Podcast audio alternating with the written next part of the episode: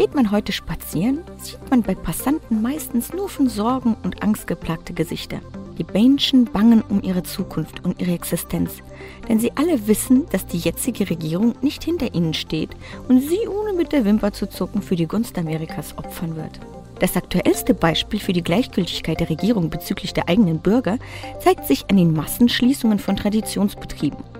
Diese werden teilweise in dritter oder gar vierter Generation geführt, blicken auf eine lange Geschichte von über 100 Jahren zurück, haben somit zwei Weltkriege und die Weltwirtschaftskrise überstanden und werden nun von Habeck, Baerbock, Lindner und Scholz dem Erdboden gleichgemacht. Der Inhaber der Familienmetzgerei Krön, Jürgen Krön, glaubt, mit der Schließung nach 124 Jahren würde er ein Familienmitglied beerdigen. Meine Firma hat zwei Weltkriege überstanden, aber nun sind wir gezwungen, die Produktion einzustellen. Auch Bäckereien haben mit steigenden Kosten für Energie, Rohstoffe und Personal zu kämpfen, was zu spürbarem Umsatzrückgang führt, wenn Kunden wegbrechen. Die Energiepolitik, die in Deutschland aktuell betrieben wird, macht uns richtig große Sorge. Und nicht nur uns, sondern dem gesamten Bäckerhandwerk. Wir wollen ein Grundversorger bleiben. Wir wollen das tägliche Brot backen und das wird zum Luxus. Sehr geehrter Herr Habeck, Ihnen sind die Handwerker egal.